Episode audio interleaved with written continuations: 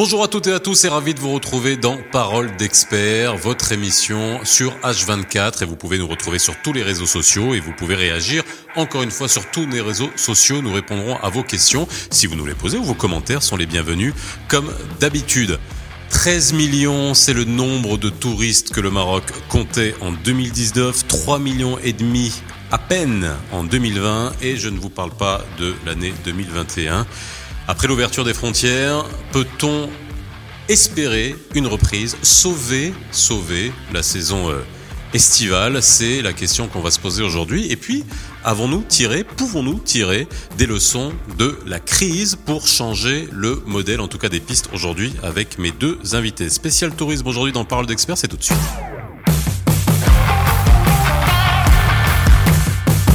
Et aujourd'hui, pour décortiquer le problème ou les solutions du tourisme au Maroc, Wissal Arbaoui est avec nous. Comment ça va Wissal? Ça va bien Tu vas bien? Alhamdulillah. Bon, bah en tout cas, c'est un sujet qui te tient à cœur. Ah oui Tu es la secrétaire générale de la CNT, la Confédération nationale du tourisme. Ouais, Pas que ça, pas que. mais aujourd'hui, tu viens à ce titre-là. Absolument. Ok?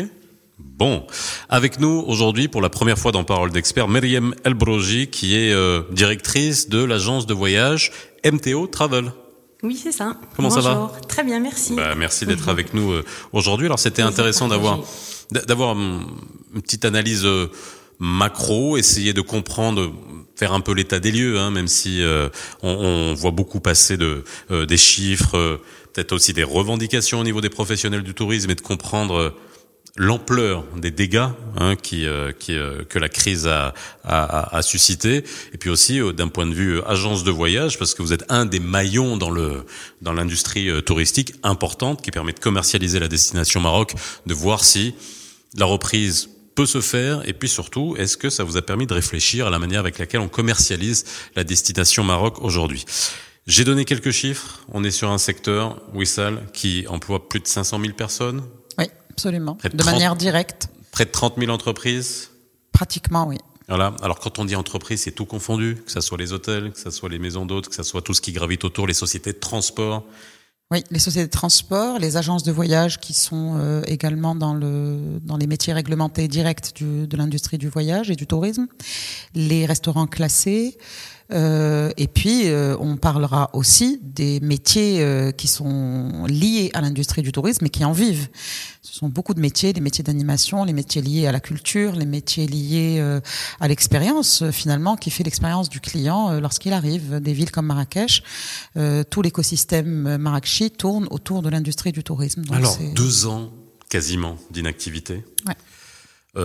Euh, on se pose la question, comment on survit? Alors déjà, je pose la question à une patronne d'agence de voyage, parce que là aussi, euh, on peut se demander comment est-ce qu'on survit à deux ans. Alors, agence de voyage, il y a un manque à gagner.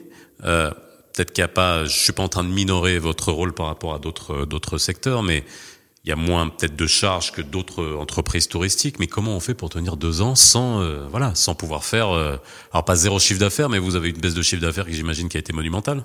Oui, tout à fait. Donc, euh, on parle de 60 à 70% si c'est pas plus, pour euh, des agences spécialisées euh, en maïs ou autre chose.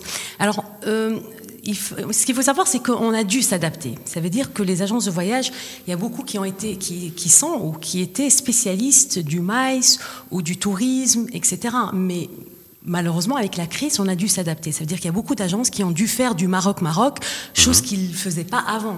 Et ça nous a permis, effectivement, euh, de s'adapter, de créer des nouveaux produits, d'essayer d'attirer euh, la clientèle marocaine vers une destination Maroc qu'ils ne connaissaient pas ou qu'ils connaissaient peu. Donc ça nous a permis, effectivement, pendant les périodes d'été, pendant les vacances, de travailler un petit peu.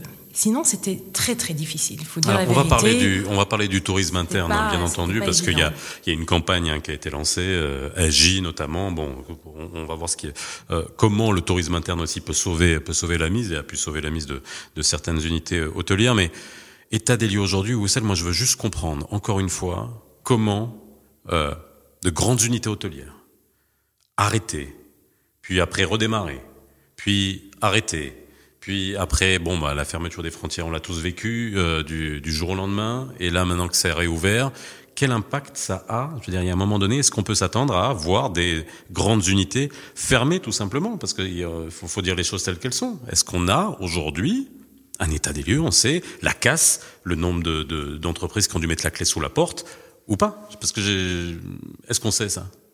Alors, les, estimations sont autour de 30% du tissu des entreprises, tous métiers confondus, qui est très très fortement menacé euh, de cessation d'activité. Faut savoir que depuis le début de la crise, euh, nous avons à la Confédération nationale du tourisme euh, alerté sur ce risque-là. Nous avons euh, mis en place un certain nombre de, de, de leviers pour pouvoir euh, accompagner les entreprises euh, dans cette dans cette crise, notamment en négociant, si vous vous souvenez, le, en 2020, un premier contrat programme avec l'État qui contenait à peu près 20, une vingtaine de mesures. L'enjeu de départ était évidemment social. Il fallait d'abord veiller à préserver l'emploi parce que c'est le, capital humain fait partie du fonds de commerce de toute l'industrie touristique. Sans les hommes et les femmes de ce secteur, ben on fait pas de tourisme. Ensuite, il a fallu euh, mettre en place aussi un certain nombre de choses pour préserver l'outil de production. En effet, je suis d'accord que les établissements d'hébergement, euh, quelle que soit leur taille, ont des risques euh, beaucoup beaucoup plus élevé. Pourquoi? Parce que d'abord c'est une industrie ou c'est un métier fortement capitalistique, donc le risque il est proportionnel à l'investissement. Euh, pour euh, donner un chiffre, l'industrie de l'hébergement représente à peu près 65% de l'activité globale qui est générée dans l'industrie du tourisme au Maroc en tout cas, et je pense que le chiffre n'est pas très loin ailleurs dans le monde. Il y a eu euh, une première mesure sociale qui a été d'abord euh, élargie à l'ensemble des secteurs impactés pendant la période de confinement, la CNSS. La CNSS. Mhm. Ensuite, il y a eu l'été 2020. Ensuite, il y a eu tous les épisodes que l'on connaît. On pensait à une embellie, et puis euh, ensuite en 2020, on pensait qu'on on commencerait à se préparer à la fin de la crise, sauf que euh, la crise sanitaire en a décidé autrement, et elle a continué à sévir pendant l'année 2021 ce qui dans nos scénarios ne faisait pas partie de nos prévisions. Donc on a dû s'adapter, on a dû renégocier un certain nombre de choses.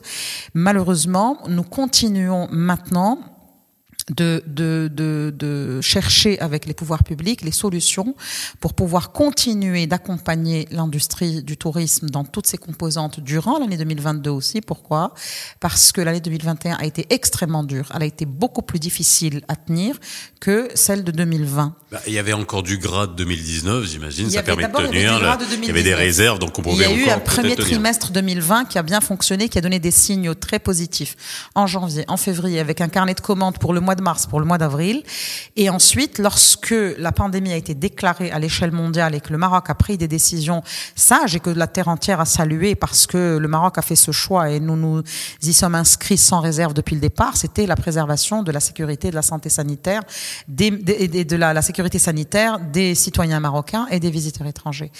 Nous avons eu une gestion sanitaire exemplaire, mais avec forcément euh, des conséquences économiques. Aujourd'hui, l'enjeu, c'est de reconstruire cette économie touristique qui pèse 7% du PIB pour le volet international, 11% si on y intègre le mhm. marché national. Le marché national, j'ai envie de dire, il a eu un, un comportement durant ces deux années qui était conforme à ce qu'on pouvait attendre, avec forcément un petit peu moins de, de, de dynamique, parce que le pouvoir d'achat aussi du Marocain a été touché. Il faut pas oublier qu'il y a eu pas mal de secteurs qui ont dû faire des arbitrages en termes d'emploi, pas seulement dans le tourisme. Il y a eu beaucoup de secteurs qui se sont retrouvés avec un carnet de commandes qui a baissé parce que le monde entier, souvenez-vous, on a l'impression que c'est loin, mais en fait c'était encore très récent et très frais aussi. J'ai envie de dire, le traumatisme économique est encore très frais dans nos, dans nos esprits parce que euh, le, trafic économique mondial a été fortement ralenti. Beaucoup d'entreprises et beaucoup d'institutions ont dû faire des, euh, euh, des ajustements, ce qui a nécessairement eu une conséquence sur toute la chaîne économique, on va dire. Alors, comment on les gens Moi, je vais vous poser une question toute simple, euh, parce que on entendait tout le monde se plaindre à la fermeture des frontières du jour au lendemain, ouverture, fermeture, fer ouverture, fermeture. On entend des professionnels dire mais les touristes vont plus nous faire confiance. Est-ce que réellement, psychologiquement, c'est-à-dire que la pandémie n'a pas touché que le Maroc, elle a touché le monde entier, donc avec chaque pays après les, ces mesures d'une manière ou, d'une autre. Est-ce que ça a vraiment touché la confiance des touristes étrangers pour la destination Maroc ou on va dire dans un mois ça sera terminé, tout sera ça oublié parce que on peut estimer qu'on peut comprendre tout simplement que euh, des mesures exceptionnelles soient prises? Alors en fait, il y a deux choses. Ça veut dire qu'il y a le, touriste et puis il y a les, les personnes avec qui nous travaillons. Alors premièrement, si on parle des agences et de, des, des partenaires à l'étranger, mmh. oui, effectivement, il y a une perte de confiance. Euh, parce que nous avons dû, ils ont dû programmer les vols, ils ont dû programmer ça dans les brochures, dans le digital, et tout, et d'un seul coup, nous fermons sans les avertir et nous ouvrons sans les avertir. Donc, une programmation euh, d'une destination se fait six mois à l'avance, si c'est pas plus. Donc effectivement, ça va prendre du temps pour les faire revenir. Et puis le tourisme, effectivement, nous remarquons que, que les, les touristes ont une perte de confiance parce qu'ils se sont retrouvés ici. Et les décisions ont été prises du jour au lendemain. Ils ont eu beaucoup de mal à, à trouver des vols de rapatriement, à gérer tout ça. Et donc aujourd'hui, un Marocain, un, un, étranger qui doit venir au Maroc va se poser effectivement plusieurs questions avant de décider de venir. Alors, Et moi, ça, moi, je, non mais euh, est-ce que... Voilà je me fais la, pas l'avocat du diable, mais je me dis bon, quelqu'un, un touriste qui prend la décision, quelle que soit la destination, dans une période aussi compliquée où on était, bon, bah, chacun on se demandait euh, qu'est-ce qui allait se passer du, du jour au lendemain. Est-ce que vraiment euh, le, le, le, capital confiance qu'a qu bâti le Maroc, parce qu'il en a un qui est quand même assez monumental à travers le monde. On a déjà vécu des épisodes avec le terrorisme, avec euh, avec beaucoup d'épisodes qui nous ont permis de revenir quasiment, euh, allez, quelques mois après sans sans aucun souci. Ouais. Euh, pardon, moi je vais peut-être nuancer un petit peu euh, le, le, propos de, de, ma collègue. Euh, T'as une agence de voyage? C'est une consoeur. ok, non, je pose, je pose la question. On est dans, on est dans la même famille. C'est une famille. On est dans une grande famille. Pour ma part, ça, fait, ça va faire 30 ans que j'y suis, donc euh, voilà. Euh, non, pour dire que cette, cette affaire de confiance, euh, elle est à lire de deux manières. C'est vrai que quand euh, on programme une destination, qu'on dépense de l'argent pour la mettre sur une brochure, qu'on dépense de l'argent pour programmer des slots d'avions qui vont aller dans un certain nombre de villes, devoir les déprogrammer à la dernière minute et retrouver de nouvelles routes pour reprogrammer d'autres destinations, refaire du support de communication là-dessus, ça prend de l'argent, ça prend du temps pour l'opérateur qui, du coup, réfléchit à trois fois avant de se re repositionner sur une sur destination. destination. Mais la gestion sanitaire du Maroc et la gestion des rapatriements au départ, et même d'ailleurs, je crois qu'il y a eu deux phases de fermeture. Le Maroc a géré euh, ça de manière exemplaire et les opérateurs y sont aussi euh, euh, à, leur faveur parce qu'ils ont beaucoup contribué au départ. Souvenez-vous, Marrakech, Agadir, Tanger, Casablanca, dans toutes les villes, il y a eu un dispositif auquel ont participé également les opérateurs pour pouvoir assurer le retour des clients de manière sereine et de manière organisée. On parle bien du rapatriement des touristes qui étaient ici. Qui étaient au Maroc, qui sont repartis à l'étranger. Alors, ce sont des arbitrages qui ont été faits et nous nous y sommes inscrits en tant qu'opérateurs et que représentation du patronat touristique marocain parce que nous savons que c'est un arbitrage qui était nécessaire euh, pour, pour plein de raisons que, qu'on nous pourrons débattre peut-être à une autre occasion. Maintenant, au-delà de cette histoire de confiance, qui peut quand même être nuancée parce que le Maroc dispose quand même de fondamentaux importants en matière de tourisme et d'une réputation qui est très bonne, d'une excellente connaissance des marchés internationaux, les marchés internationaux de proximité qui produisent du volume, principalement l'Europe, nous connaissent très bien. L'industrie touristique de par le monde et le, le directeur, le, le, secrétaire général de l'Organisation mondiale du tourisme l'a déjà dit, a déjà connu des, des, des crises cycliques. Donc c'est quelque chose que le, le, le tourisme a cette capacité formidable de repartir très vite après une crise. Probablement que celle de la, crise sanitaire est probablement la plus lourde, la plus longue, la plus profonde, la plus sévère euh, de, de, l'histoire euh, euh moderne de, du monde. Mais moi, ma crainte, en fait, c'est pas tant la confiance de manière macro, j'ai envie de dire. C'est que lorsqu'un touriste, je prends une clientèle donnée, prend l'habitude d'aller dans un pays donné, parce que son pays préféré pose un certain nombre de, de, règles ou de contraintes pour y aller. Ben, il prend ses habitudes dans cette nouvelle destination qu'il découvre. Comme ce qu'on s'est tué à faire pour qu'il prenne ses habitudes chez nous. Exact. Il prend des habitudes et mon souci à moi aujourd'hui, c'est comment faire en sorte que ce touriste-là qui nous était acquis nous revienne. C'est ça l'enjeu. Les, les, les, destinations qui en ont profité Euh, je le dis sans aucune ambiguïté, hein, mais euh, euh, on a d'autres marchés comme euh, la Turquie, La Turquie. comme, euh, comme l'Égypte, L'Égypte, hein, tout à fait, oui. et qui a payé un lourd tribut au Covid de manière générale dans sa population, et qui a aussi son tourisme a, a beaucoup a beaucoup souffert, mais en même temps ils ont réussi à se refaire en- en- entre guillemets. Euh, on, on a ces, c'est ces pays-là qu'on a en face là qui nous Oui, ont qui nous ont fait. capté beaucoup des, de, de, de touristes qui devaient venir chez nous? Tout à fait. Donc il y a la Turquie, il y a l'Égypte et il y a les Émirats. Donc c'est trois pays qui ont pu effectivement euh, bien La Grèce aussi. La Grèce aussi, qui ont bien Portugal. pu capitaliser, oui, qui ont pu capitaliser euh, sur tout ce que nous avons fait depuis des années. Donc, ils ont effectivement notre clientèle, les gens qui étaient amoureux du Maroc, qui ont découvert d'autres destinations. Et comme dit euh, Wissal, effectivement, comment on va faire pour qu'ils reviennent au Maroc Aujourd'hui, c'est vraiment a la 30 millions de touristes de en 2021. touristes. Oui. 30 millions en, en, Ils n'ont jamais en 2021. fermé. Alors, euh, justement, les pistes, hein, parce que ça, on aura l'occasion d'en discuter dans d'autres émissions pour essayer de tout dé- décortiquer, agence de voyage et puis aussi la stratégie d'un- point de vue euh, euh, global. Euh, Qu'est-ce qu'il faut faire? Est-ce qu'on peut tirer des enseignements de cette crise? En termes de commercialisation Est-ce qu'on est bon? C'est-à-dire que si on veut retrouver ses clients, eh ben, il va falloir euh, avoir de très bons commerciaux. Si le Farker a fait son commercial avec l'ONMT, il l'a bien fait Tout à fait. Les hoax, les fake news sur euh, Ryanair qui partait, on a bien vu que bon bah voilà, le Ils reviennent. business avant tout, donc on est bien d'accord. Donc ça rassure fait, ça oui, aussi. On voit que ces compagnies Ah ouais. aériennes, Ouais, ouais. elles sont là, elles vont pas bouger. Il y a un deal qui avait été Non, trouvé. un- c'est Voilà. un bon signal. Oui. Et puis, c'est un bon signal. D'abord, ce sont des partenaires historiques de. Je suis optimiste aujourd'hui, non? de notre... Non, non, mais, mais, mais- là, je- non, mais Faisal, tu fais bien de l'être.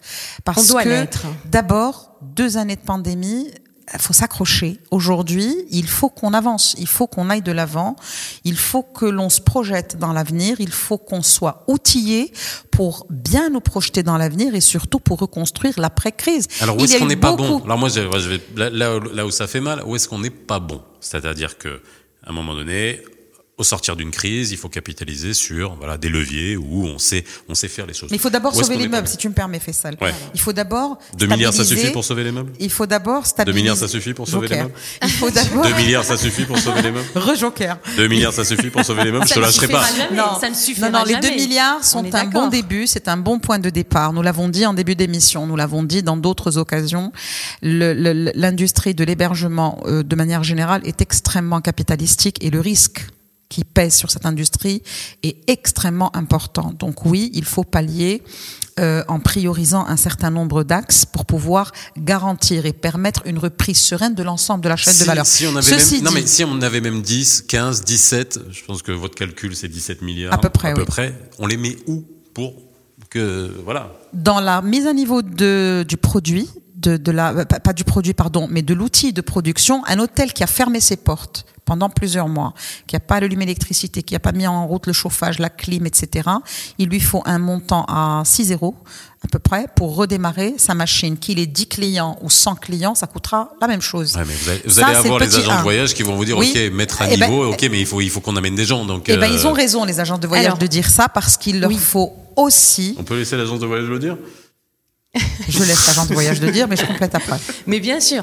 Mais donc voilà. Donc euh, nous, par exemple, les agences de voyage, on a été un petit un petit peu oubliés de de la distribution qui a été donnée pour le tourisme. Donc effectivement, on n'était déjà pas contents parce que nous, il nous faut aujourd'hui des moyens pour qu'on puisse commercialiser les produits. Premièrement, il faut faire un benchmark. Il faut savoir qu'est-ce qui se passe aujourd'hui à l'extérieur. Qu'est-ce que ces clients ont été chercher à l'extérieur? Qu'est-ce qu'ils ont aimé? Qu'est-ce qu'ils n'ont pas aimé? Est-ce que nous avons aujourd'hui les produits qui vont les satisfaire? On a aujourd'hui après Ça il la vous faut de l'argent pour faire ça? Non, mais déjà premièrement, il faut il faut des études qui doivent se faire. Après la Covid, on a remarqué qu'il y avait effectivement beaucoup plus de niches qui se sont créées. On a maintenant aujourd'hui les adultes en lit qui veulent voyager dans des produits en lit adultes. On a la famille qui cherche Ceux qui effectivement. supportent pas les gosses. Ben oui, ben c'est deux mois et c'est des, c'est des effectivement des niches qui sont différentes. La Turquie l'a fait depuis très longtemps. Mais bien sûr, mais Si ça, ça dans les grandes stations balnéaires comme ça Antalya, etc. ça Oui. deux, mais il faut aussi, voir un petit peu les autres produits pour comparer. Donc il y a effectivement beaucoup de choses qui, qui ont changé, qui ont été accélérateurs de tendance au niveau euh, des produits, des niches et de la segmentation. Il faut aujourd'hui qu'on pu- on soit capable de dire qu'est-ce qu'il faut et est-ce qu'on a les produits qui correspondent à cette demande. Donc ma- maintenant, même si effectivement un hôtel, ben on rénove, etc. Mais est-ce que cet hôtel va co- correspond à ce qui est demandé aujourd'hui sur le marché? Donc moi, je suis vraiment, il faut qu'il y ait une comité euh, il faut un comité qui puisse, un comité qui puisse travailler sur les besoins, sur ce qu'il y a et qu'est-ce qu'on peut améliorer pour répondre à ces on On a encore ce problème de, de segmentation oui. et d'offres. Non, on n'a pas ce problème de segmentation et je le redis euh, vraiment avec beaucoup de, de, conviction. Au Maroc, nous ne souffrons pas d'un problème de produits euh, parce que d'abord, je rappelle qu'avant la crise, nous étions à un taux moyen d'occupation national inférieur à 50%, et ça veut dire qu'on a encore du boulot à faire pour remplir ce que nous avons. Ensuite, nous avons euh, un produit, enfin une destination avec non, des grandes est-ce que marques ça, c'est pas justement un problème d'offre si on n'arrive pas à, non, tout remplir? c'est un problème de compétitivité. C'est pas la même chose. C'est pas la même chose. Nous avons on est trop cher. C'est bah, un problème de, compétitivité. Bah oui, il y a un rapport qualité-prix, je l'ai très souvent dit, un rapport qualité-prix qu'il faut euh, stresser davantage, qu'il faut euh, challenger davantage et qu'il faut améliorer. C'est connu. Nous n'avons pas de problème de produit. Le Maroc dispose d'une destination qui plaît, d'une un, puissance en termes de réputation à l'international qui plaît beaucoup et qui est rassurante. Aujourd'hui, nous avons besoin de travailler notre compétitivité. Comment? D'abord en rendant l'accès à la destination plus compétitif sur, en termes de coût, en termes de temps. Et je suis d'accord, le premier levier, le clic qu'il faut faire en premier, c'est la, la, la, la, la desserte aérienne. Il faut ah, agir juste le prix en volume et Là, en prix. depuis que l'ouverture des frontières a eu lieu, ça a flambé. Ça a flambé. Alors, juste un, un, un, billet euh, Bruxelles ben, ou Paris dis, ou. Paris Casa. Ben, je viens de faire euh, ouais. une recherche tout à l'heure, un billet aller-retour, donc Bruxelles Casa Casa Bruxelles pour la semaine des vacances la semaine prochaine, Mhm. on est à 6800 dirhams. Oui, 600 sur, euros. sur, sur un vol régulier, sur une Sur un ligne, vol sur, sur une régulier compagnie sur- régulière, sur une compagnie. autres, euh, oui, sur une compagnie voilà. régulière, on est effectivement à 6800. Ouais, alors, Alors moi j'avais juste une question, Wissal, euh, peut-être qu'on pourra. Est-ce qu'on parle uniquement de Marrakech? Est-ce que le Maroc c'est uniquement Marrakech? Non. Quand on parle de produits, effectivement, je Ouais. peux dire que Marrakech on trouve effectivement tous les produits. Mais quand on parle, quand on va dans d'autres villes, Hein comme Agadir, que j'ai visité ce week-end, comme Tanger, comme beaucoup d'autres villes, parce que le Maroc n'est pas que, que Marrakech, Mhm. malheureusement. Est-ce que vous pensez sincèrement que nous avons les produits aujourd'hui qui répondent à la clientèle? Quand vous prenez Oui, Agadir, je le quand vous prenez Agadir, comment vous pouvez la positionner par rapport à d'autres destinations mondiales? Comment vous pouvez me dire que Agadir aujourd'hui, on peut attirer les golfeurs, on peut attirer les familles, une famille par exemple qui cherche des hôtels avec des toboggans, avec euh, avec une animation familiale. Comment vous où vous trouvez ça Moi, j'ai déjà passé des vacances à Agadir avec mes enfants et j'avoue que c'était une jolie expérience. Maintenant, à Agadir, comme à Marrakech, comme à Tanger, comme à Fès, comme à Casablanca, comme à Rabat, comme à Chaouen, comme à euh, Tétouan, comme à Al-Husima, comme à Saïdia, comme à Nador, comme à Oujda, comme à partout au Maroc, du nord au sud, comme à Rachidia, comme à Erfoud, comme partout, euh, il y a des produits qui, qui Il reste correspondent. encore des villes sur la carte. Oui, oui.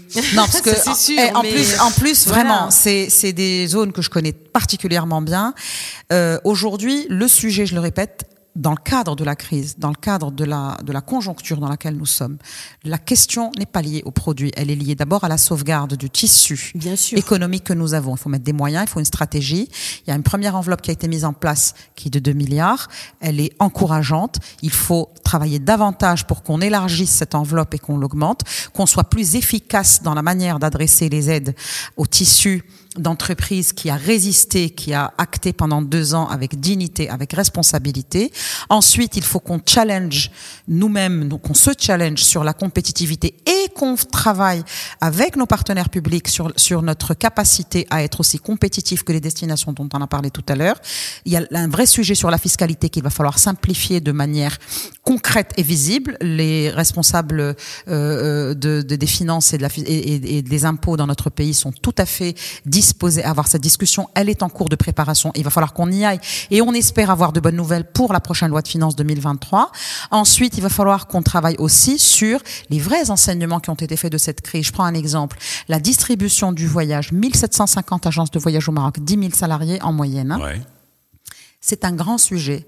Est-ce que ces agences-là, qui sont très compétentes au demeurant, qui nous représentent très bien, est-ce qu'aujourd'hui leur business model est encore valable à l'ère des plateformes, à l'ère de la juste- vente sur le justement, net et ça c'était ma dernière question. Est-ce que aujourd'hui on peut exister en tant que destination sans Booking ou sans ces plateformes-là, sans, sans les nommer? Euh, non, je veux dire, on, ne peut pas combattre euh, Booking, mais on doit essayer de faire la même chose. Ça veut dire que aujourd'hui au Maroc, nous n'avons pas une plateforme qui peut effectivement euh, faire la même chose que Booking. Donc moi, je suis toujours contre le fait de critiquer, de dire pourquoi ils sont là. Oui, c'est des concurrents, ils sont là, on ne peut pas les enlever. Alors, qu'est-ce qu'on va faire aujourd'hui pour qu'on puisse les concurrencier? Au moins déjà sur le marché marocain. Ça veut dire que le Marocain aujourd'hui passe par cette plateforme pour réserver, que, ce soit à l'étranger. Des fois, on trouve des prix moins chers sur Booking que si on passait en direct. C'est quand même dingue, ça. Ça, ce n'est pas toujours vrai, mais c'est une, c'est une habitude. C'est une habitude. Ça devient plus une habitude de faire les choses. C'est frustrant, ça, pour un Marocain, ça, quand même. Mais vous savez que le Marocain ne compare même pas, ne compare même pas. Il va même pas téléphoner, euh, il va même pas téléphoner à l'agence de voyage pour voir. C'est une habitude de consommation. On est dans un, on est aujourd'hui dans le monde du digital. Et effectivement, on a un retard au niveau du digital que nous devons combler et nous devons travailler, tous les opérateurs doivent travailler ensemble pour pouvoir euh, demain être capable. Je pense qu'on a 10 ans, 15 ans de retard par rapport à ça. Mais c'est quoi l'idée? Ça, euh, Alors je comprends pas comment on peut. C'est quoi? C'est chaque agence doit essayer de d'innover ou alors on a depuis très longtemps parlé d'une plateforme global, Maroc. Est-ce que ça existe par ailleurs ou est-ce que c'est, on va dire, imaginable ou pas? Bah, Ça veut dire. Bien sûr que c'est imaginable. Bah, c'est imaginable. Bah, nous, ça existe par ailleurs. exemple, ça existe par ailleurs. Et nous, on avait travaillé à la Confédération il y a à peu près trois, trois ans, il me semble. On avait travaillé sur un projet d'une plateforme digitale qui soit au moins destinée au marché national. Pourquoi? Parce qu'on trouve en effet que c'est un non-sens en tant que Marocain de réserver un établissement d'hébergement au Maroc ou autre, hein, réservé au Maroc, payé en devise. Enfin, euh, c'est un peu un non-sens. Et puis et puis, aujourd'hui, il y a aussi une vraie raison économique, c'est que le markup ou la marge que prennent les plateformes sans les citer est quand même très élevé. C'est quoi C'est combien Booking prend combien 25%. C'est aux alentours de 25, jusqu'à 25% pour certaines. Ça veut dire que nous devons faire un effort, mais moi, au-delà de l'histoire de, la distribution, euh, qui la, plateforme, elle obéit à beaucoup de règles. Il y a aussi un vrai sujet sur, euh, on a parlé tout à l'heure de la Turquie, et eh ben vous allez sur le marché allemand qui est l'un des plus grands exportateurs de touristes en Europe. Mhm. Euh, vous avez des agences turques installées en Allemagne. Aujourd'hui, c'est aussi une réflexion qu'il faut qu'on mène quels moyens, quelle stratégie, quelle approche doit-on adopter pour nous assurer d'avoir nos propres boutiques Eh ben ça, c'est la question sur laquelle on finira cette émission et à laquelle on répondra dans une autre, hein, bien évidemment, parce que là, on a été un peu longuet, mais en tout cas, ça nous a permis d'avoir une vision un peu plus claire de ce qui se passe en termes de tourisme aujourd'hui. Alors, je dis pas post-Covid, parce qu'on n'est pas encore post-Covid, mais au démarrage de la période post-Covid. En tout cas, tout ce qu'on souhaite, c'est que la saison estivale, au moins, puisse être sauvée, soit par la MRE, soit par les touristes étrangers à qui il faut euh, redonner envie de venir au Maroc. Merci Mariam, merci Wissal d'avoir été avec moi dans Parole d'experts. On se retrouve dans la prochaine émission. N'hésitez pas à venir réagir sur tous nos réseaux sociaux, à partager, vous abonner, papa, tout ça, vous le savez. À très bientôt dans Parole d'experts.